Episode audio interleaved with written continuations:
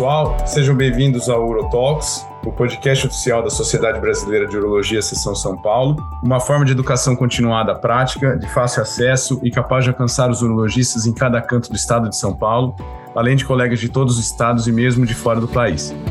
Eu sou Marcelo Cabrini, moderador desse podcast e membro do Departamento de Comunicação da SBU São Paulo. E no episódio de hoje, com o apoio da Zodiac, entrando no clima do mês de novembro, falaremos um pouquinho sobre uma das campanhas de saúde mais conhecidas e comentadas do nosso país, o Novembro Azul. Urologistas do país inteiro acabam se engajando muito na causa e muitas vezes são chamados para falar em meios de comunicação e fazer palestras para leigos sobre o tema.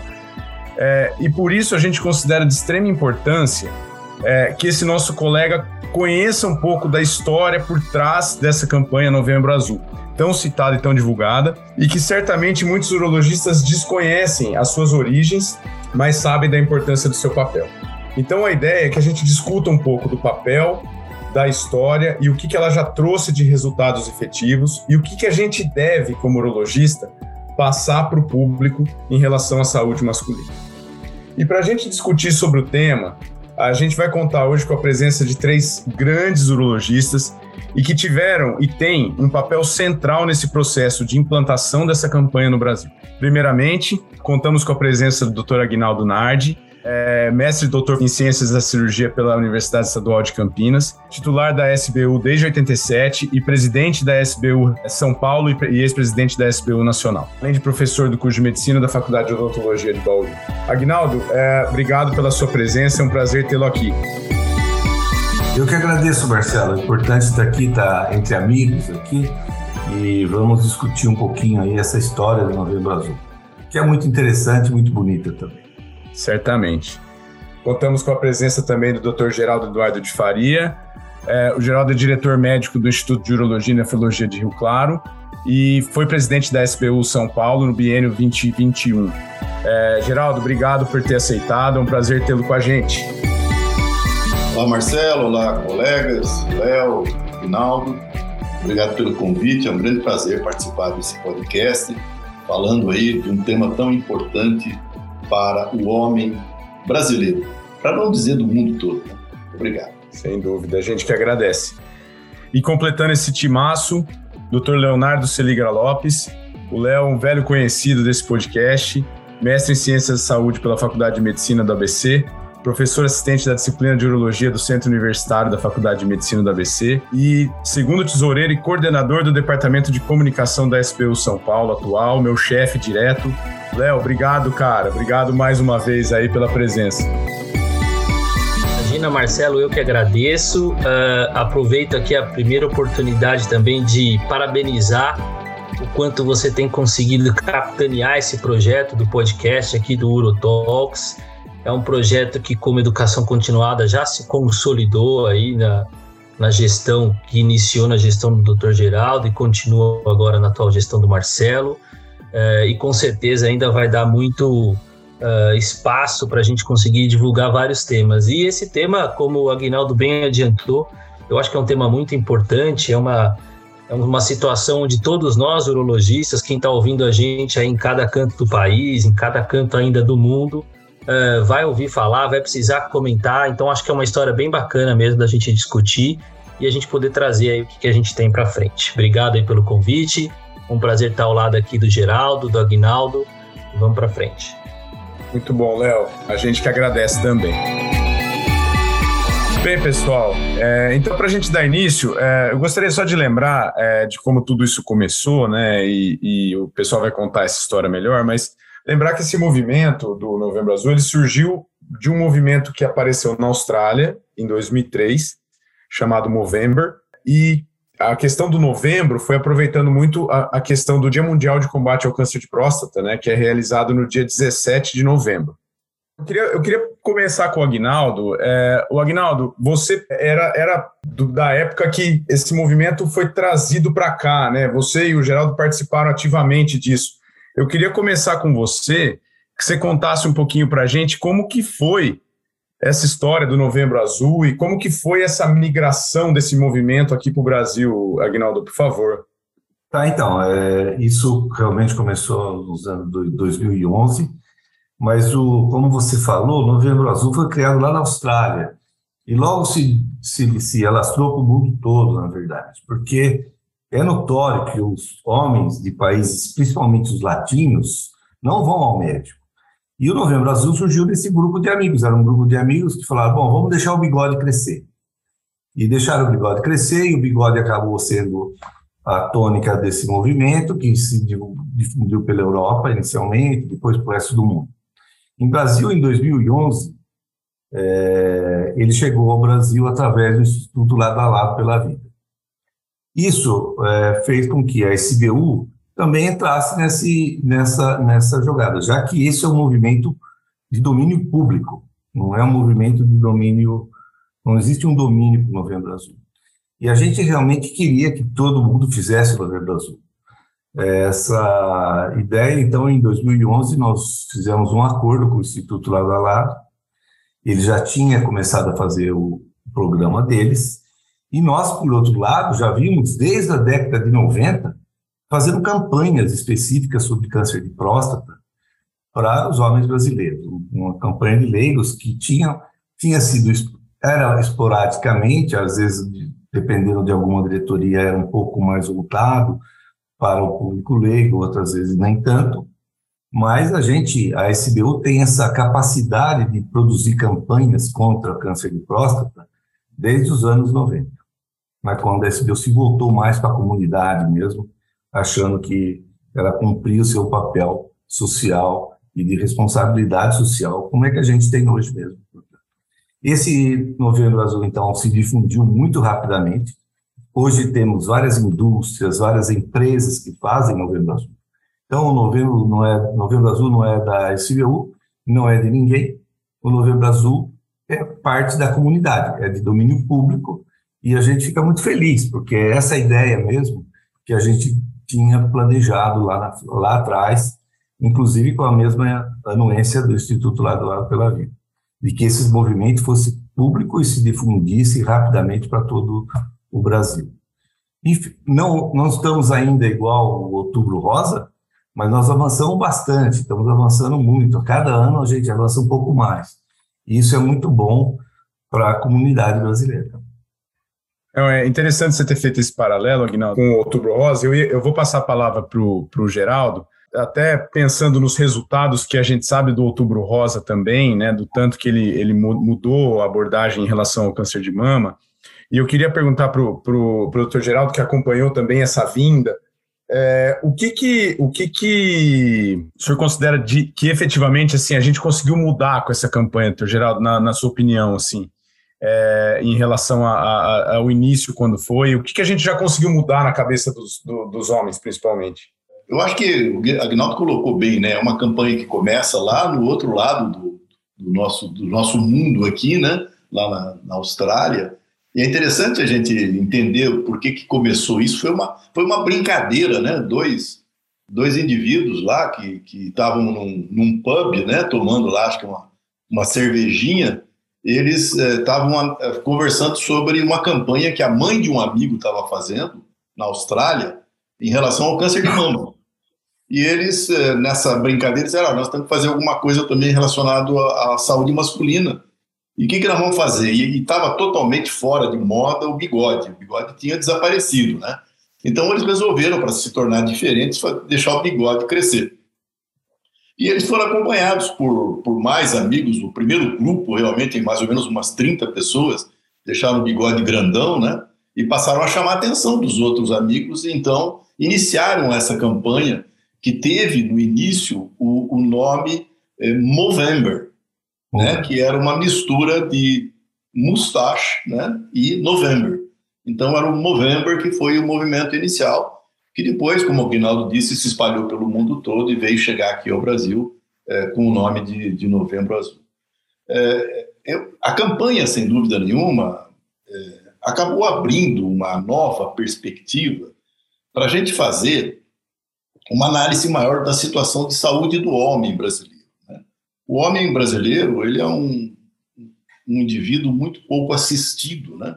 E as campanhas a partir, principalmente a partir do, da, da administração do Agnaldo Nardi, passaram a ter um foco muito mais amplo do que simplesmente o câncer de próstata, né? Então, eu, eu, eu me lembro que uma vez, quando, quando, nós fizemos uma reunião no Ministério da Saúde, a gente colocou é, muito claro para o pessoal do Ministério que, que essa adesão à prática de rastreamento do câncer de próstata, ela, na verdade, se constitui um importante marcador do autocuidado masculino. Né? É, nós, o momento do exame da próstata é um momento onde nós também temos a oportunidade de poder avaliar esse homem como um todo. É um momento para identificar outros agravos da saúde desse homem que podem ser ali é, solucionados, orientados, encaminhados, né? Se você avalia a pressão arterial desse homem, pode identificar um indivíduo hipertenso, você pode pedir alguns exames complementares além do PSA, você vai poder identificar um diabetes, ou, ou outros problemas de saúde. Então, é, em hipótese não, nenhuma, a gente pode desencorajar a realização desse rastreamento né, do homem brasileiro, focado no câncer de próstata, mas também para poder avaliar a saúde desse indivíduo como um todo. Só para fazer uma intervenção rápida, eu acho que eu vou, eu vou fazer um parênteses aqui, porque Novembro Azul, no Brasil, ele se caracterizou por essa questão do câncer de próstata, e esse paralelo que o Geraldo e o Aguinaldo fizeram muito bem em relação ao Movember, é um paralelo que mostra, na verdade, o que foi a realidade do Novembro Azul no Brasil. O Movember é um movimento que é sobre saúde masculina, é sobre saúde mental, é sobre suicídio e é sobre outras coisas além do câncer de próstata e o câncer de testículo. E por que, que o novembro azul acabou ficando tão fixo como câncer de próstata? Justamente por causa dessa liderança da SBU naquela época. Desse, dessa causa que a SBU acabou abraçando com o Aguinaldo, com o Geraldo e quem estava na SBU naquele momento, em liderar essa campanha de saúde do homem. Que coisa que eu bato muito na tecla, eu sei que o Aguinaldo também, o Geraldo também, do urologista ser o médico do homem né? E de ser a porta de entrada e de a gente conseguir trazer essa consciência de saúde masculina, né? Então acho que mostra muito bem isso, né? O Geraldo lembrou muito bem, desde a gestão do Aguinaldo, quanto a gente se aproximou do Ministério de Saúde em campanhas públicas, em responsabilidade social, o quanto a gente está mais perto disso hoje também, né? Eu vou dar uh, uh, uma entrevista na Assembleia Legislativa de São Paulo na segunda-feira e eles lembraram bem, hoje é uma lei no estado de São Paulo, que é de 2014, é, que é obrigatório ter campanhas de mobilização no mês de novembro em relação à saúde masculina e que a saúde precisa se mobilizar para isso, né? Então, a, ultrapassou as barreiras de responsabilidade social, institucionais quaisquer que sejam, né? Então não é SBU, não é mais ninguém, é uma coisa que está enraizada no contexto já como responsabilidade de saúde também, como lei. Né? Então, eu acho que muito o Novembro Azul está ligado ao câncer de próstata, óbvio, por todas as coisas que a gente pode discutir aqui mais para frente, mas também por causa dessa liderança da SBU no momento quando veio para cá esse movimento de saúde masculina. Né? É, eu acho que o Léo tocou num ponto importante, porque muita gente considera que o, o homem foge do urologista e foge do diagnóstico de câncer de próstata por medo do do toque. Parece que o toque é o grande culpado. Mas eu acho que na, a grande verdade é que o, o homem foge do médico, né? Ele, ele foge do check-up. Então, eu acho que essa ideia de você transformar esse movimento num, numa, num movimento de levar o homem ao médico para fazer seus exames e tal, eu acho que ele é muito mais amplo e muito mais importante do que simplesmente o toque. Desculpa, Aguinaldo, fala. Não, não, acho que o assunto é bem palpitante mesmo, né? Porque a gente sabe que por que, que o homem vive 7,6 anos menos que as mulheres? Não é só por causa do câncer de próstata, obviamente, é porque ele não se cuida mesmo. Ele não vai ao médico. Então, tem levantamentos aí do DataSUS mostrando que a porcentagem de consulta entre homens e mulheres é de 20%. Né? 20% dos homens vão ao médico e 80% das mulheres vão ao médico. Ou seja, existe no problema de gênero uma coisa que está enraizada está enraizado na cultura, no preconceito. Né? Em 2009, nós fizemos uma campanha, uma, um questionário, né? uma, uma, foi uma enquete que mostrou que 80% dos homens relataram que eles não vão ao médico por preconceito. Não vão ao urologista por preconceito. E o preconceito está ligado ao toque retal. Então, a desmistificação do toque retal é uma, uma jogada para que o homem vá ao médico. Não é?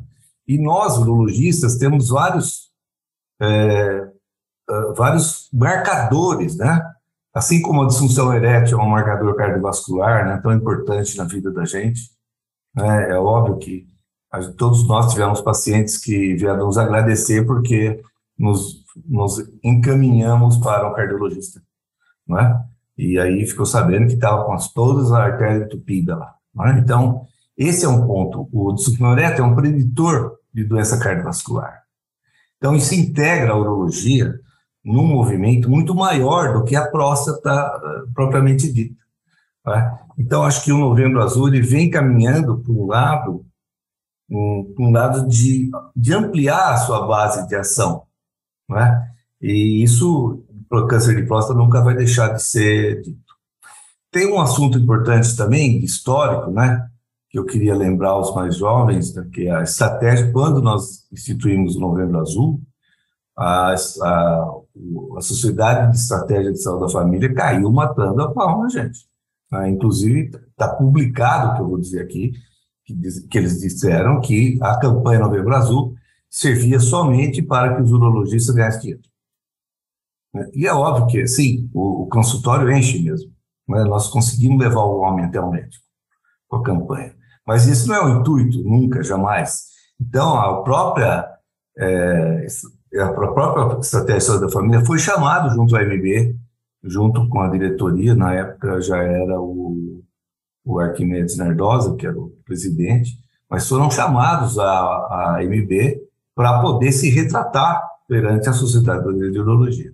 Isso é importante que vocês saibam, porque é, vão, algumas pessoas continuam falando exatamente a mesma coisa.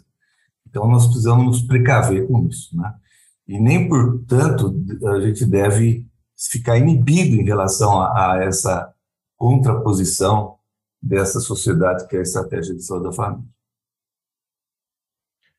muito bom. É, e, e, eu acho que a gente teve uma, a gente teve um momento agora nos últimos anos é, que, que mostrou, que demonstrou é, o quanto a não ida a, ao, ao, ao, médico e o quanto a, a, não realização de exames preventivos eles podem é, causar causar consequências, né? O, o Dr. Geraldo foi sempre é, ele comentou isso nos dois últimos congressos que nós vivemos durante a pandemia, é, da, do impacto que a pandemia teve nisso, né, Dr. Geraldo? Queria que você comentasse um pouquinho disso também, porque foi uma, foi uma demonstração de como a não ida, né, é, a, a, a, a, realização de exames de rotina pode comprometer aí um diagnóstico de câncer, por exemplo, né?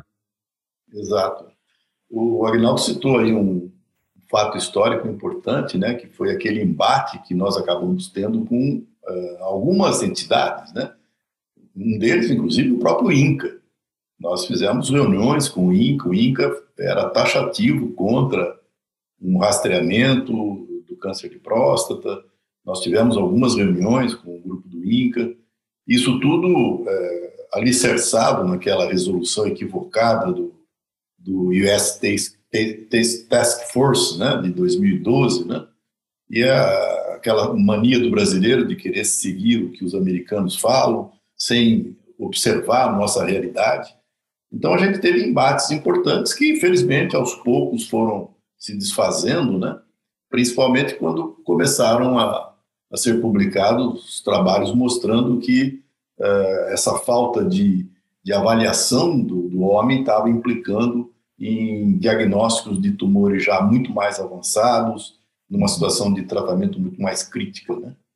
Mas houve, houve, houve embates, inclusive, eh, com o próprio INCA, além da Sociedade de Família e outras entidades que algumas vezes colocavam aquilo que o Agnaldo falou, que era interesse unicamente econômico do urologista em trazer o paciente para o seu consultório.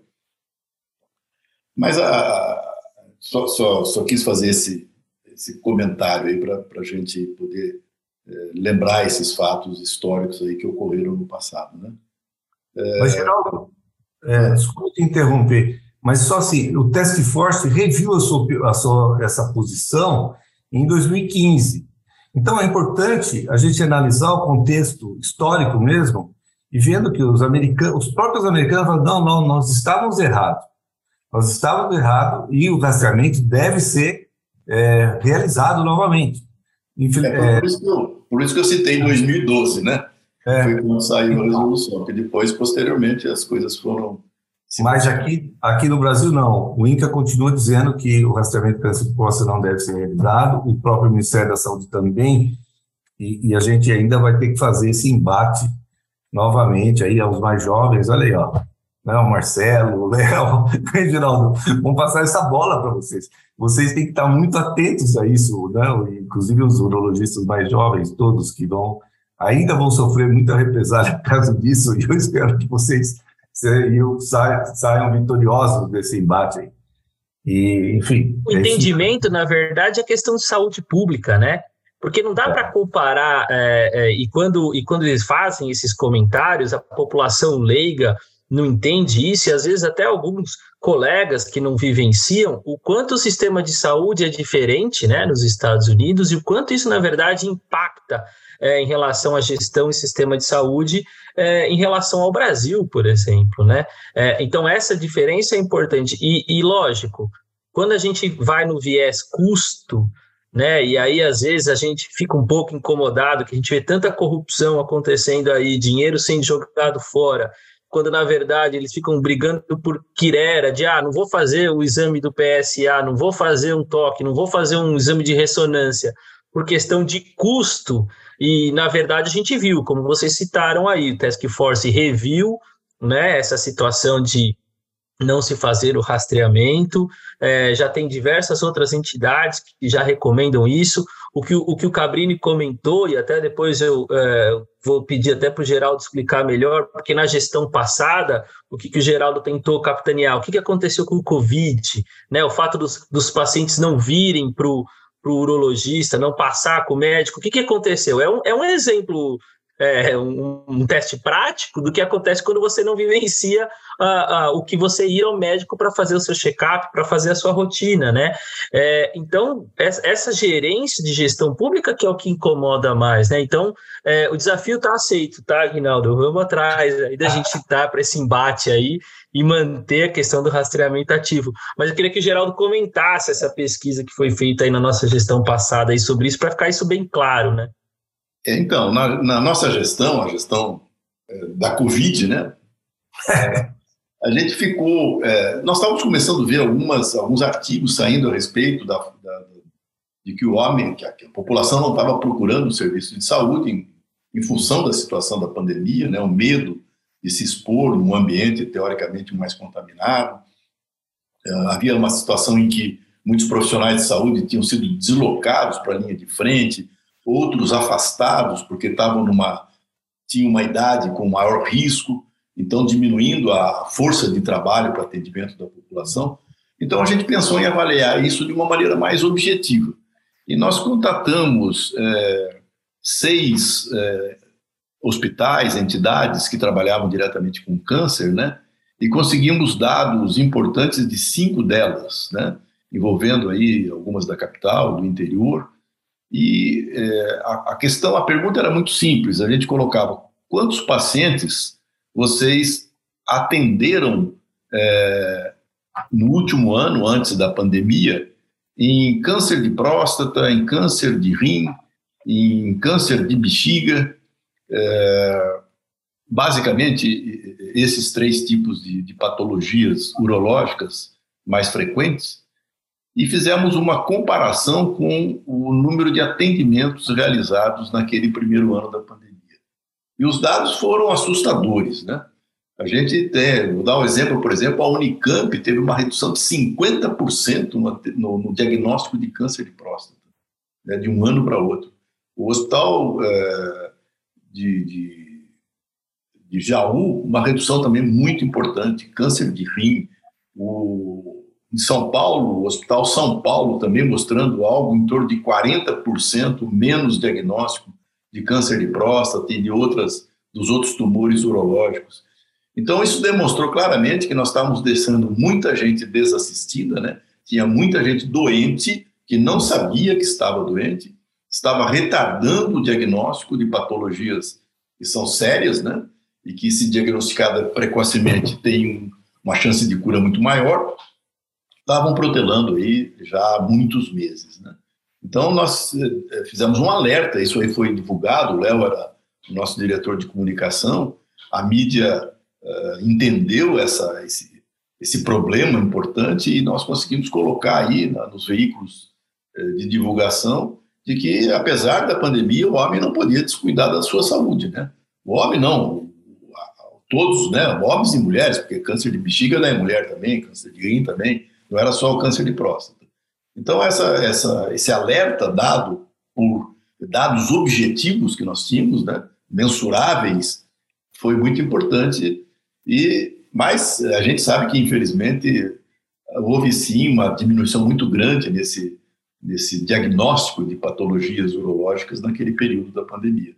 E hoje nós estamos tendo uma demanda muito maior de tumores mais avançados, requerendo tratamentos mais é, mais sofisticados, mais caros e com menor probabilidade de, de chegar a um resultado é, positivo à cura. Né? É, infelizmente, a pandemia veio para demonstrar na prática é, a importância da prevenção, né, da, do, do, do, exame de rotina e desses movimentos, né, sem dúvida. O Agnaldo, eu vou te pedir, é, como a gente tem uma audiência aí de, que pega todas as faixas, que você só reforçasse para a gente é, quem que é o paciente que deve fazer o, o check-up, quais são as, a, as recomendações mais atuais aí para que nossos urologistas e nossa audiência consiga passar isso para o público? Tá. Ainda existe uma determinação da sociedade que os homens após os 50 anos devem procurar o urologista anualmente. Mas temos que reforçar um pouquinho o grupo de fator de risco, que são homens obesos, que têm um câncer mais agressivo do que os homens com peso normal, os homens de cor de pele negra, e é bom lembrar a miscigenação no Brasil, né? Tenho certeza que todos nós temos um, um parente aí que tinha uma cor de pele mais, mais, é, mais negra do que a gente tem. Então, essa miscigenação do Brasil, muito bem descrita no quadro da Tarsila do Amaral, ela é, é, é, preciso nós entendermos isso, né?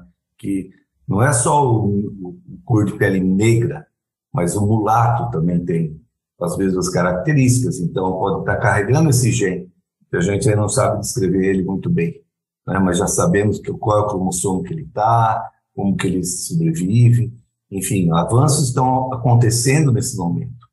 Então, o futuro vai ser brilhante para todos nós, obviamente, né? A gente talvez não veja isso acontecer, mas o diagnóstico vai acabar sendo por biologia molecular, vai ser uma, um diagnóstico personalizado. Enquanto não é isso, o que nós temos hoje é exatamente essa orientação da sociedade, que homens devem fazer exame anualmente após os 50 anos e aqueles com, com fatores de risco devem ser após, após os 45 anos. Atualmente também existe uma tendência da gente discutir com o paciente quando ele chega e vendo qual é o valor do PSA, qual é o tamanho da próstata do paciente, qual é a relação que ele tem com você. Então, você pode oferecer para o paciente vir a cada dois anos, três anos e até cinco anos. É o que tá, tem uma tendência de acontecer. Mas no momento que a gente começa a subdividir esses homens, isso é muito bom, bem quando acontece de maneira individual. Mas de maneira global, né, em termos de saúde pública, a minha opinião é que a gente deve manter mesmo. Após 50 anos, o homem deve comparecer ao médico uma vez por ano, e após os 45, aqueles que têm fator de risco. Não sei se foi claro, alguém quer me, me ajudar nisso? Não, eu acho que é isso aí mesmo. É, porque essa questão da, da, herança genética, né, que a gente também tem que entender da hereditariedade, né? Então, quando a gente tem um familiar com câncer de próstata, a gente está aumentando aí no mínimo duas vezes, né? E a gente está falando de familiar de primeiro grau. Quando a gente está falando de dois familiares, isso dobra, né? É, então, a familiaridade também é um fator de risco importante. E, e, a associação, que às vezes a gente esquece, e como o Aguinaldo falou, a gente vai entender melhor no futuro, com também a herança familiar do câncer de mama, né? Esse gene que está ligado ao câncer de mama já tem um dos genes ali que a gente sabe que tem uma associação com câncer de próstata mais agressivo também. Então, por que não? Eu acho que eu considero sim uma herança familiar de câncer de mama algo que a gente tem que estar tá de alerta. Lembrar que o homem também pode ter câncer de mama, né? Apesar de ser muito pequeno, a incidência de 1%, mas eu acho que é um fator a, adicional aí para o homem se preocupar e procurar um atendimento um pouco mais precocemente. Uma questão que é, sempre me perguntam é o que é o que é a obesidade nesse caso como fator de risco, né? Muitas vezes o paciente ele tem uma obesidade grau 1, né? E ele já questiona, mas eu, eu faço parte desse grupo de risco, né? É, por, por ter essa obesidade grau 1. Então, é, é, importante lembrar que a obesidade é um fator de risco para câncer como um todo, né? É, a mulher obesa tem mais câncer de mama, é, o homem obeso pode ter outros tipos de tumores, como tumor, tumor colo-retal, aumenta também com a obesidade. Então, é, eu sempre digo para os meus pacientes, olha, a obesidade é ruim como um todo, né? E ela é ruim também porque ela aumenta a incidência de câncer. E aí se encaixa o câncer, né? Lógico que o indivíduo tem uma obesidade grau 1, não, não tão, tão importante, o risco é menor. Mas eu sempre alerto que a obesidade não é bom.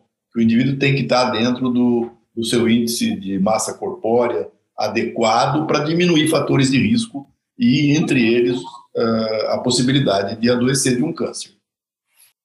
É, isso vai um pouquinho na linha que eu ia, eu ia comentar, eu ia pedir para o Léo é, comentar até porque a gente usa muito a palavra prevenção, né? E, e, os pacientes usam muito a palavra prevenção, e a prevenção, na realidade, a gente, a, a, eu brinco com os pacientes que eu falo que a gente não faz prevenção, a gente procura, né? Então, quando o paciente vai, a nossa obrigação é procurar o câncer, e na verdade a prevenção é de ter uma doença avançada. Mas é, uma pergunta que se segue sempre, e, e certamente em palestras, quando nossos colegas vão dar essas palestras, uma das perguntas mais frequentes é como eu previno, né? É, e, o, o, e, vocês levantaram bem a questão do fator de risco. É, agora, e, e aí, Léo, existe alguma prevenção? Sim, dá para você comentar alguma coisa disso? Alguma forma efetiva de se prevenir o câncer? Usar o termo prevenção, na verdade, não é uma prevenção primária da doença, né? A gente não, a gente não consegue é, prevenir, muito porque a gente comentou aqui, a gente tem muito mais uma questão de herança genética, né? Quer seja de ordem é, racial, quer seja é, de ordem é, familiar, é, do que os outros fatores de risco. Mas, bem como comentou o Geraldo Aguinaldo, a questão da obesidade é um fator de risco sabido, então, uma prevenção secundária seria, então, ter uma saúde em dia e não, não deixar chegar ao nível da obesidade, né? E isso envolve outros cenários. O Agnaldo comentou também muito bem que a gente tem a oportunidade de um marcador de saúde, a disfunção erétil, por exemplo, Hoje a gente sabe também que o hipogonadismo, né, estar com a testosterona baixa, também é um marcador de saúde muito importante. É, tanto para uma piora da obesidade, né? A gente tem essa questão até da, da situação reversa, o que pode piorar, o que veio primeiro, mas também com o desenvolvimento de, por exemplo, um câncer de próstata mais grave, né? A gente tem diversos trabalhos científicos mostrando para a gente que homens com testosterona baixa, hipogonádicos, têm uma chance de ter um risco de um câncer de próstata mais grave, né? Então, por que não a gente começar a pensar que estar num bom estado de saúde em nível de testosterona pode ser preventivo. Eu acho que isso a gente tem que começar a discutir em nível de ciência, em nível de pesquisa, né? E existe também essa associação com a dieta, né? Então, alguns trabalhos também referem uma associação do, do câncer de próstata com aquela questão da dieta, em questão de dieta oriental, dieta ocidental. Então, o, consumo maior de carnes, que também tem um fator de risco para o câncer coloretal, como o Geraldo comentou. Então, talvez nessa questão da dieta balanceada também seja uma prevenção secundária aí ao favorecimento do risco de câncer de próstata, ou no mínimo do risco de câncer de próstata não, não tão agressivo. Né? Eu acho que é, é nesse contexto que a gente tem que usar esse termo prevenção. Perfeito, Léo. O, o, Geraldo, eu queria que você comentasse um pouquinho sobre o toque, né? Porque é outra questão que sempre levantam. É, a importância da realização ainda, né? Que os pacientes tenham essa consciência, né, Geraldo? Eu, eu uso uma situação bastante prática no meu dia a dia, Marcelo. É comum o paciente, você vai examiná-lo, e ele sempre pergunta, mas ainda precisa fazer o exame do toque, doutor? Mas nós temos aí o ultrassom, a gente tem o PSA, né? E eu sempre explico de uma maneira simples para o paciente, diz, olha, no, no PSA eu sei como é que a sua próstata está funcionando, né? Mas eu não sei o tamanho dela, eu não sei a consistência, eu não sei se ela tem nódulos, e isso só o toque vai me informar. E essas informações são fundamentais para mim. Né? Eu preciso saber como é que está a sua próstata anatomicamente. É, o paciente acaba entendendo a necessidade desse toque prostático. Mas o toque ainda está envolvido aí, né, numa, numa situação é, de constrangimento, de vergonha, e sem dúvida é uma das razões da fuga desses homens é, do exame periódico de avaliação da saúde prostática. Esse é o nome que eu acho que nós deveríamos adotar, né? Exame periódico para avaliação da saúde prostática, né? porque não é um exame preventivo, como você disse. Mas o toque, sem dúvida, ainda é um, é um grande tabu, né? O indivíduo tem essa, esse constrangimento e muitas, muitos dos homens acabam não procurando a atenção médica em função desse constrangimento, desse tabu, desse medo, que eu não sei, me parece que é uma coisa meio brasileira, né? Não, pelo menos algumas vezes que conversei com, com colegas de, de outros países, essa coisa não é tão assim é, importante e tão palpável em alguns países, mas o Brasil tem essa, essa característica. Né? Então, acho que é dizer para o paciente que é, o toque é fundamental, porque ele nos, dá informações que nem o ultrassom, nem o PSA é, nos proporcionam, e quantas vezes a gente acaba fazendo um diagnóstico de câncer de próstata através do toque com um exame de PSA dentro da faixa de normalidade. Perfeito, doutor Geraldo. E, Agnaldo, para a gente começar a, a finalizar o assunto, é, eu queria te perguntar sobre outra questão que também muitas vezes há discordância entre o que é escrito em guideline e o que é feito na prática, né? É, que é a questão de quando parar, o, o até quando o check-up deve ser feito de próstata, né? Porque já houve recomendação de que acima de 75 é, você poderia parar de fazer o check-up, mas hoje, é, cada vez mais, a gente vê homens com 75 anos com uma expectativa de vida muito longa, então acho que é uma questão também importante a gente colocar se existe a necessidade de se pôr um ponto final no check-up ou se a gente não deve pensar nisso. Olha, quando eu tinha 40 anos, não, não, 40 não, desculpa. Quando eu tinha 25, estava saindo da faculdade, eu achava que aos 50 eu estaria aposentado. E hoje, eu estou com 66 e trabalho como um louco. Então, é óbvio que a longevidade, ela está vindo aí, ela está aí presente, né? A transição demográfica que acontece no Brasil é, demorou em 10 anos. Se você comparar os 10 anos de transição demográfica aqui no Brasil com a Europa, são 100 anos. O que aconteceu na Europa em 100 anos acontece aqui no Brasil em 10, em termos de longevidade. Então, nós temos um problema muito sério pela frente aí. E a gente sabe que o tratamento do câncer avançado de próstata é um, é tratamento caro. Eu acho que o Estado não tem condição de bancar tudo isso, as drogas novas, enfim, técnicas novas de tratamento. É muito importante porque a diagnóstico precoce pode levar à diminuição dos custos para o serviço público, para o Estado. E essa, é, como eu falei, está na mão sua e do Léo, né? Essa discussão aí, que vocês têm que levar avante, é, atingindo esferas do, do, Ministério da Saúde, enfim, das, em termos de saúde pública no Brasil. É, é difícil você prever ter uma idade cronológica e ter uma idade biológica. Isso é diferente entre um e outro. Então, individualmente, você pode selecionar o seu paciente. Até que idade você vai fazer o, o rastreamento. Né? E isso deve ser individualizado. A gente tem que começar a fazer a medicina, a tal medicina de precisão. Né? Então, individualizar a, a, o período de tratamento, para mim, eu vejo como a melhor situação quando você está lidando no seu consultório, ou quando você está lidando é, individualmente. Em termos de saúde pública, eu concordo que depois dos 80 anos, a gente vai ter pouca vantagem no tratamento. Então, para que o diagnóstico? Né? O diagnóstico não tem tanta importância assim. Então, na minha opinião, 80 anos seria uma idade limite para que a gente possa continuar fazendo avaliação. E vou te dizer mais: tem alguns pacientes de 80 anos que me perguntam se eu estava me achando velho. Eu, não, em absoluto. O senhor está praticamente um adolescente, mas eu não vou fazer mais exame do senhor, porque não precisa. Entendeu? Enfim, a personalização, nós temos que entender o que o paciente deseja também, né?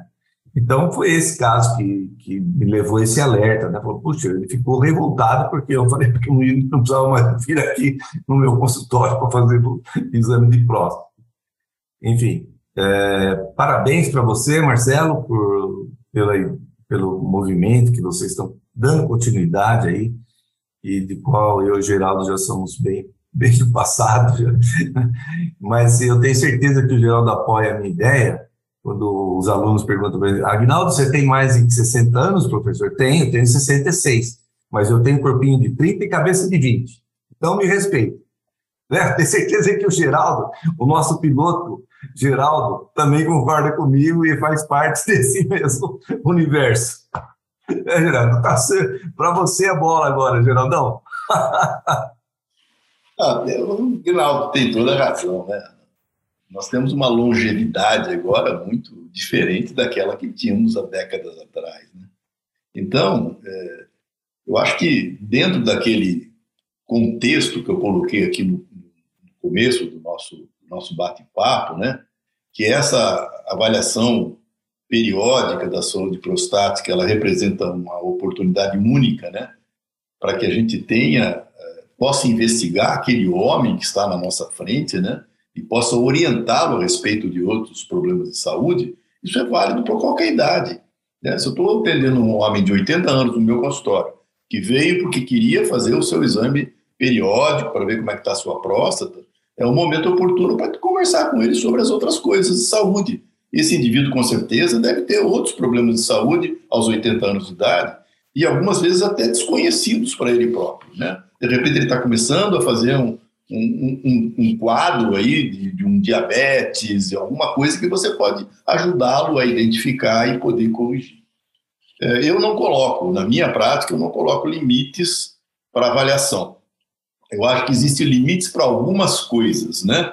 Se o indivíduo vem ao meu consultório com 80 anos de idade para fazer uma avaliação prostática e eu identifico nele talvez um aumento do PSA ou uma alteração é, da, das características da próstata, eu vou acompanhar esse indivíduo, eu não vou pedir uma biópsia prostática para ele, eu não vou colocá-lo dentro de uma máquina de ressonância magnética, não, não me parece justo, né?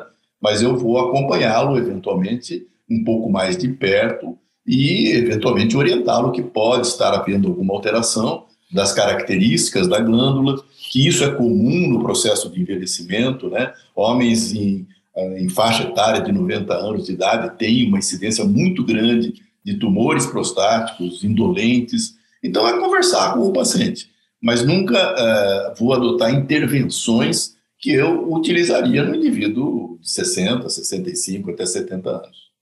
Perfeito, gente, perfeito. É, o Léo, eu vou aproveitar a sua ilustre presença aqui, é, só antes da gente terminar, é, e pedir para você dar um spoiler aí para a gente, é, já que nós estamos no comecinho do mês, é, do que, que a gente pode esperar aí que a, que a SBU vai trazer de projetos aí para esse mês. É, só para você contar um pouquinho aí, do, do, dar um spoiler aí para nós. Perfeito, Marcelão. É, assim, uh, na verdade é uma continuidade, né, um ato contínuo, como a, a SBU já tem feito desde 2011, como foi muito bem dito aí historicamente, e a gente tem tentado manter isso aí sempre ativo. Então, uh, de novo, a SBU São Paulo disponibiliza uh, num site né, específico, onde o associado e também uh, o público leigo pode ter acesso direto a um planejamento do Novembro Azul. Então, se entrar lá no nosso site www.sbu-sp.org.br, vai ter lá o link para esse site específico do Novembro Azul. O associado tem inclusive disponível alguns slides é, a respeito do tratamento e dessa, dessas coisas que a gente tem discutido aqui, indicação de, de rastreamento ou não, são slides que são aí gentilmente cedidos inicialmente pelo Dr. Geraldo, já desde a campanha é, de Novembro Azul da SBU, quando ele era da Comissão de Comunicação, É, então a gente vem aí aos poucos renovando alguns dados só e a gente vem atualizando essas aulas. A gente disponibiliza ali um folder que também os colegas podem utilizar e lá também aos poucos nós vamos colocando o que vai acontecendo na campanha. Então a gente já tem aí já desde a gestão do ano passado conseguido apoio de artistas, né, de bastante gente famosa é, que tem apoiado a gente nas nossas mídias sociais. Esse, esse ano não vai ser diferente. A gente já tem um monte de vídeo gravado. Então toda a velha guarda do Santos, por exemplo, já vai ter um monte de depoimento lá do pessoal do, da velha guarda do, do time do Santos. A gente tem um apoio bastante legal esse ano do, do Novo Basquete Brasil, né, a Liga de Basquete Brasileiro, é, que tem uma sede em Bauru, então eles também vão apoiar a gente em diversos cenários, inclusive é, com aparições nos jogos do basquete. Eles estão apoiando a gente também numa corrida, então a primeira vez que a gente vai conseguir ter uma corrida aí é, com o nome Novembro Azul vai ser lá em Bauru, vai acontecer nesse mês. Né?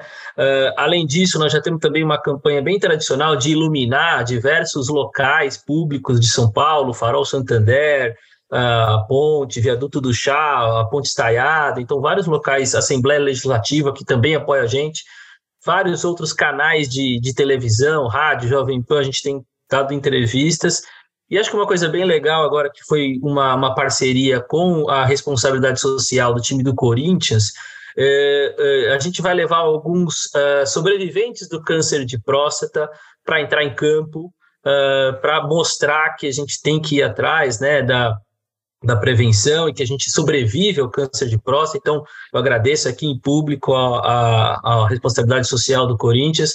Vão levar ali cerca de 20 pacientes que sobreviveram ao tratamento de câncer de próstata. Eles vão entrar em campo junto com os atletas.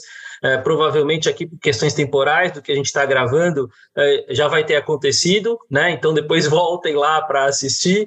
É, mas é uma, uma coisa bem bastante legal que a gente tem uma parceria aí com, com o time do Corinthians. Então, é, mais uma vez, é, dizer aqui que essa campanha eu acho que a gente tem que cada vez mais agregar a questão da saúde do homem, né? Para trazer um, uma mensagem do porquê eu, que eu quero enfatizar tanto isso. Nós estamos numa população que é meio a meio, né? Sexo masculino, sexo feminino. A, a incidência do câncer de mama na população feminina é idêntica ou muito similar ao câncer de próstata. E a valorização que a gente dá ao câncer de mama não é que ela não tem que ser feita, mas a gente tem que fazer também a mesma valorização para o câncer de próstata, que é o segundo câncer que mais mata uh, no homem, né? Então a gente tem que dar essa mesma atenção sim ao câncer de próstata, mas como a gente comentou nesse podcast todo aqui, a saúde masculina como um todo, né? Então acho que é por isso que nós, como Sociedade Brasileira de Urologia, também devemos continuar com essa responsabilidade social e ter não só a nossa ação acadêmica com os urologistas, mas também a nossa proximidade em educação com o público. Mas só um, um, um toque aqui para dizer que ao Agnaldo e ao Geraldo que, que as campanhas deram certo. Né? A gente publicou um trabalho ano passado, lá o pessoal do, do ABC, nosso grupo do ABC, que a gente fez uma pesquisa de campo com as pessoas a respeito do que eles sabem de câncer de próstata, se precisa fazer prevenção, se não precisa, como é que precisa ser feito. E o público jovem, por incrível que pareça, tanto homens quanto mulheres, sabem, está, está ali na, na memória das pessoas o que precisa ser feito, né? Então, as campanhas, com certeza, têm uma responsabilidade nisso. Eles estão sabendo, eles precisam é, só entender agora como passar isso para os mais velhos, né? A população mais velha ainda não estava tão, uh, assim, entendendo qual era o cenário. Lógico, diante de todo o contexto aqui de mitos, de cultura, de tabu, mas as campanhas têm dado certo, então é nossa missão aqui dar continuidade uh, a, a, essa questão toda. Então, aproveitando aqui já o, o, cenário, queria agradecer tanto ao Geraldo quanto ao Agnaldo, não só pela participação nesse podcast, mas também pelo que já fizeram né, na nossa sociedade, que já fizeram por essa campanha do Novembro Azul. Eu acho que uh, o exemplo tem que ser dado pelo, pelo que a gente faz, né? Não pelo só o que a gente fala. Então, são dois exemplos aqui de que fizeram muito uh, pela nossa sociedade e ainda fazem muito pela nossa sociedade, e ainda bem que eles não se aposentaram assim, aos 50 e vão se aposentar só aos 90. Né? Bom, eu faço, eu faço é. das palavras do Léo as minhas, eu, eu acho que a gente conseguiu trazer muito da história e muito dessa história é, é a história da luta de vocês dois é, durante as gestões de vocês e o trabalho de vocês dentro da sociedade que tornou tudo isso que a gente trabalha hoje possível. É, então eu já vou eu vou passar a palavra para vocês dois para vocês fazerem as, as últimas considerações de vocês dois, mas eu já gostaria de antemão de agradecer demais ao Léo é, e a, a, vocês dois pela, pela presença, pela, pelo aceite, pela disponibilidade, pelo tempo é, e pelas palavras. Então eu vou começar com com o Agnaldo, depois passo para o Geraldo. Agnaldo, obrigado mesmo, foi muito bom. Ah, eu que agradeço, Marcelo, e queria agradecer a diretoria da SP São Paulo por mais uma iniciativa, viu que fiquei emocionado aí quando o Léo me falou de todos as, uh, uh, os projetos que deverão chegar nesse mês aqui, que são projetos fundamentais, e eu fico muito feliz e orgulhoso em ver a SBU crescer dessa maneira. E vocês dois representam a juventude. Não, não tanto assim também, né? Mas uma juventude mais ou menos, mas eu acho que, como eu estou falando para vocês, eu gostaria de falar para o jovem urologista, né? que a participação de cada um de nós na nossa sociedade pode mudar, pode mudar nosso país.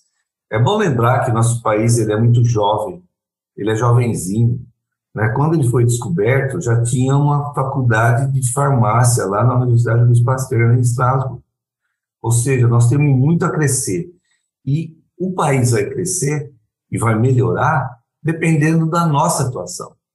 Então, jovem urologista, se integre à SBU, se integre aos projetos da SBU, né? seja da nacional, seja da seccional, enfim, hoje nós brilhamos muito em todas as esferas, e acho que cada vez mais a gente pode dizer que a SBU é um fator importante na vida de cada um de nós e pode ajudar muito a contribuir para o crescimento de um país mais justo e mais feliz. Então, jovens, a SBU. Parabéns para vocês, Marcelo e Léo. Obrigado, Aguinaldo. Obrigado mesmo. E, Geraldo, muito obrigado mais uma vez. É, acho que todo mundo vai ficar muito feliz com o resultado desse episódio. E obrigado por ter participado. Eu que agradeço, Marcelo. Obrigado pelo convite. Né? Foi um grande prazer estar aqui novamente junto, né?